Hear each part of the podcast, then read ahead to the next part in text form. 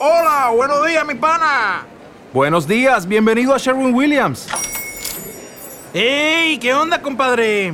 ¿Qué onda? Ya tengo lista la pintura que ordenaste en el ProPlus app. Con más de 6.000 representantes en nuestras tiendas listos para atenderte en tu idioma y beneficios para contratistas que encontrarás en aliadopro.com. En Sherwin Williams somos el aliado del PRO.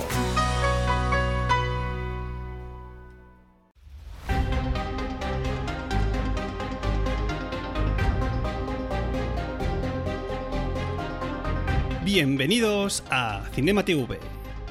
Este es el capítulo número 10 y hoy es 27 de septiembre de 2017. Muy buenas, esto es Cinema TV, el podcast de cine y series de televisión realizado de manera aperiódica e indiscriminada por todos los miembros de Milcar FM. En este podcast, uno de los locutores de nuestra red de podcast te va a hablar de una película o serie de televisión que haya visto y que te quiera recomendar para que la veas o para que te evites un sufrimiento innecesario. Yo soy Natán García, presentador de Swiss Spain y voy a compartir con vosotros mis sensaciones no sobre una película, no sobre una serie, no sobre un documental, sino sobre la serie de monólogos de Netflix llamada The Stand-Ups.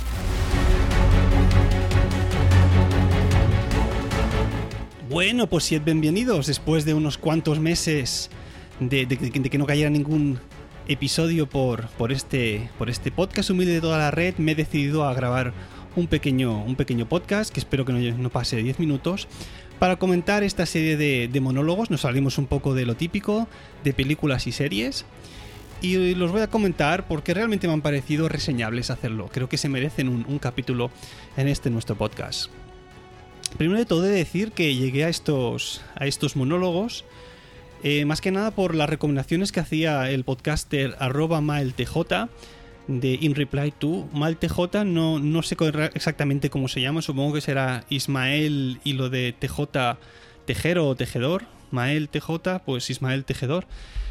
Eh, que empezó a hacer recomendaciones en su podcast sobre, sobre monólogos y bueno, pues me empecé a aficionar y como he tenido un niño pequeño hace unos, hace unos, unos meses, casi un año de hecho, pues bueno, encontré que, que esa horita más o menos que, que, duraban, que suelen durar todos los monólogos, pues era una duración ideal para que el niño se echara la siesta o por la mañana o por la noche antes de, de dormirse, pues estuviese un rato descansando y como los monólogos de Netflix suelen tener esa duración, pues bueno, estaba bastante ideal, ya que no podía verme una película porque la duración eh, excedía ese tiempo, pues mira, me ponía un monólogo y me fui aficionando a verlos. Y como sabes que vivo en Suiza, pues aquí no los puedes ver más que en eh, inglés con los subtítulos que, prefieras. En este caso yo también con, con subtítulos en inglés. Pero bueno, este aquí que mi hijo pequeño Adrián pues a medida que pasa el tiempo, pues no necesita dormir tanto. Y esa hora, hora y cuarto de los monólogos, pues que él al principio dormía tan plácidamente, pues se fue acortando, acortando y acortando. Y bueno, pues llegó un momento en que me partía los, los monólogos que veía en dos. Bueno, todo esto, como dicen los ingleses, long story short, para, decirlos que, para deciros que esta serie de monólogos de, monólogos de los stand-ups Está muy bien porque son monólogos que duran media hora. No se me ha hecho. No se te hacen largos.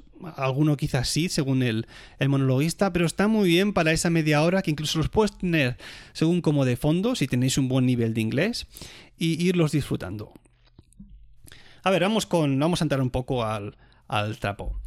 Eh, esta es la primera temporada de esta serie de, de stand-ups y tiene un total de seis episodios, con seis monologuistas en total entre los que se encuentran creo que cuatro mujeres y dos hombres, no, perdón, tres hombres y tres mujeres, exactamente. En el primero tenemos a Nate Bargatze, el segundo es Fortune Feimster, el tercero Deon Cole, cuatro Nicky Glasser, cinco Beth Stelling y el último es un chico llamado Dan Soder, todos bastante desconocidos, yo por lo menos no los había visto nunca.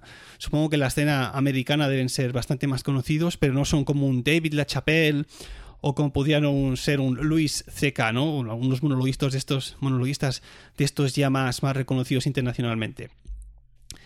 Pues bien, Así, un poco por encima, siendo esta la primera temporada, sabemos, lógicamente, que según el léxico que tenga, va a haber una segunda.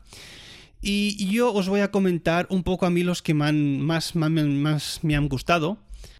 Por ejemplo, empezamos con Nate Bargatze, que es el primero de todos y que por desgracia a mí estuvo a punto de hacerme dejar de ver esta serie de monólogos porque me parece uno de los más flojitos de todo. Y creo que es un fallo por parte de Netflix empezar con uno de los monologuistas, más, más flojos de toda la serie. ¡Ay, la Virgen! Monologuistas, monolistos, monolistas, monolingüistas, lingüística, pronunciación es lo que le falta a este tío.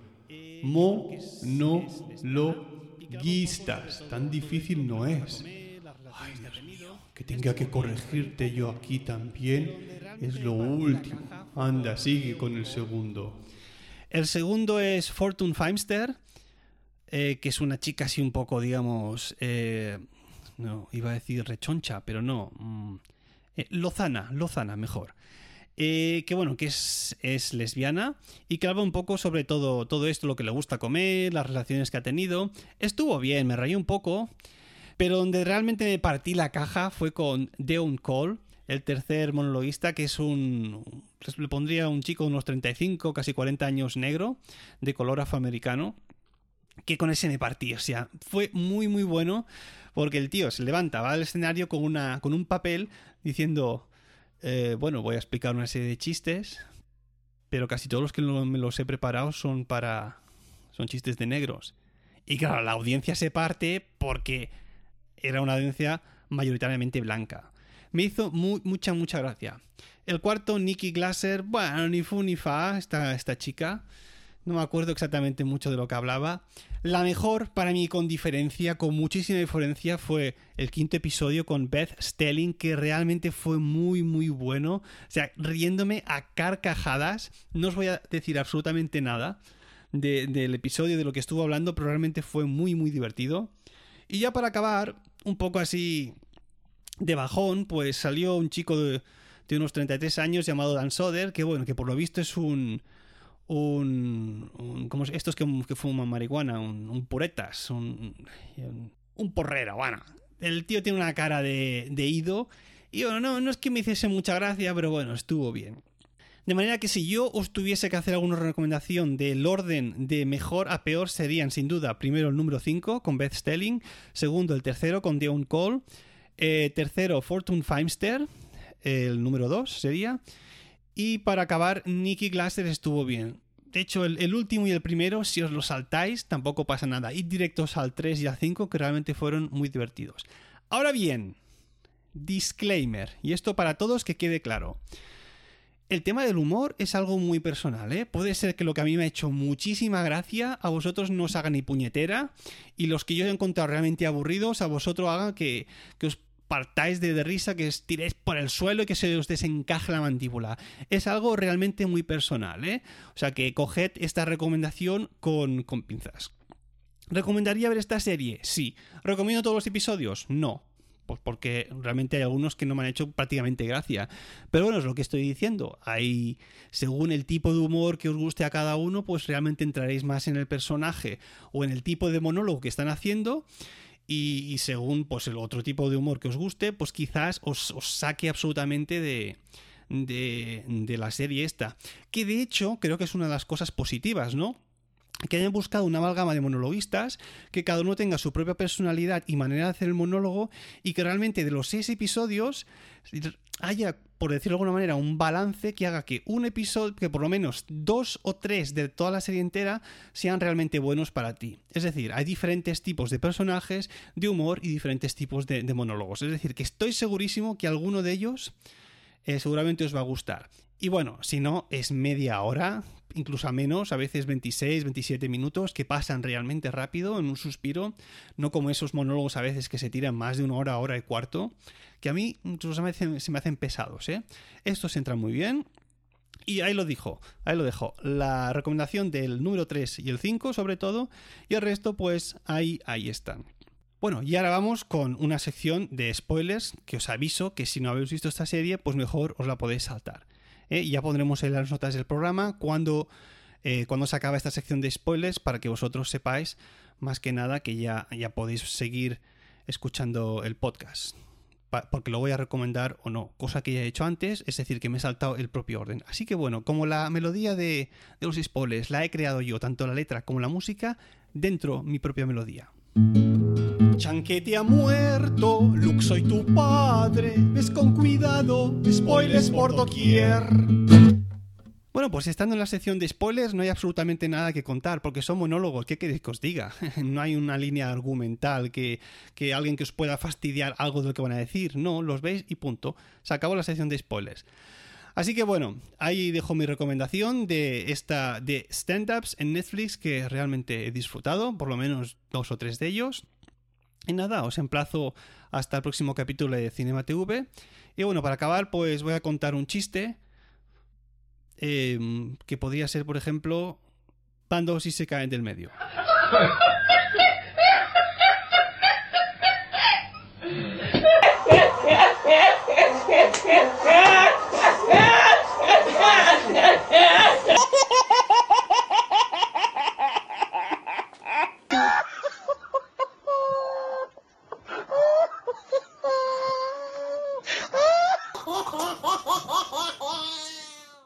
Hasta la próxima.